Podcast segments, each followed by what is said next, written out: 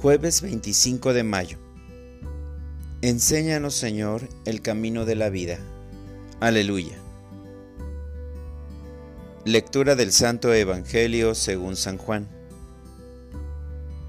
En aquel tiempo Jesús levantó los ojos al cielo y dijo, Padre, no solo te pido por mis discípulos, sino también por los que van a creer en mí por la palabra de ellos para que todos sean uno, como tú, Padre, en mí y yo en ti somos uno, a fin de que sean uno en nosotros y el mundo crea que tú me has enviado. Yo les he dado la gloria que tú me diste, para que sean uno como nosotros somos uno, yo en ellos y tú en mí, para que su unidad sea perfecta y así el mundo conozca que tú me has enviado y que los amas como me amas a mí. Padre, quiero que donde yo esté, estén también conmigo los que me has dado, para que contemplen mi gloria, la que me diste, porque me has amado desde antes de la creación del mundo. Padre justo, el mundo no te ha conocido pero yo sí te conozco y estos han conocido que tú me enviaste. Yo les he dado a conocer tu nombre y se lo seguiré dando a conocer, para que el amor con que me amas esté en ellos y yo también en ellos. Palabra del Señor. Oración de la mañana. La bandera de todo cristiano es la unidad. El primer pensamiento y sentimiento del día es darte las gracias por tantas bendiciones que me das en cada amanecer. Y este no será la excepción.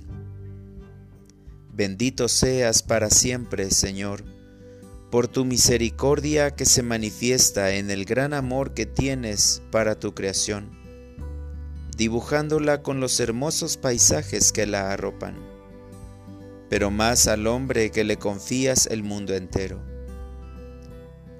Seguimos reflexionando el capítulo 17 del Evangelio de Juan, llamado por muchos oración sacerdotal de Jesús.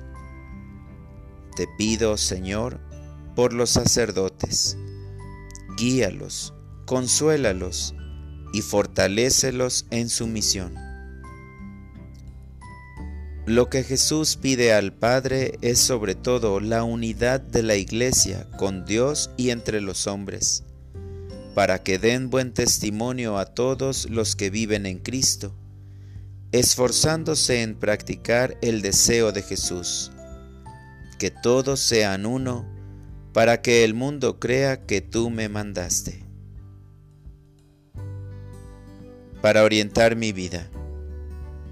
Deseo purificarme de todo mal pensamiento y sentimiento que pueda alejarme de mis hermanos. Por eso le pediré al Padre paciencia, comprensión y tolerancia.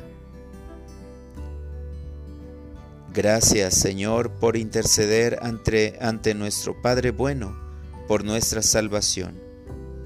Él nos manda al Espíritu Santo y derrama su gracia para conseguirla. Los logros dependen de cada uno de nosotros. Amén.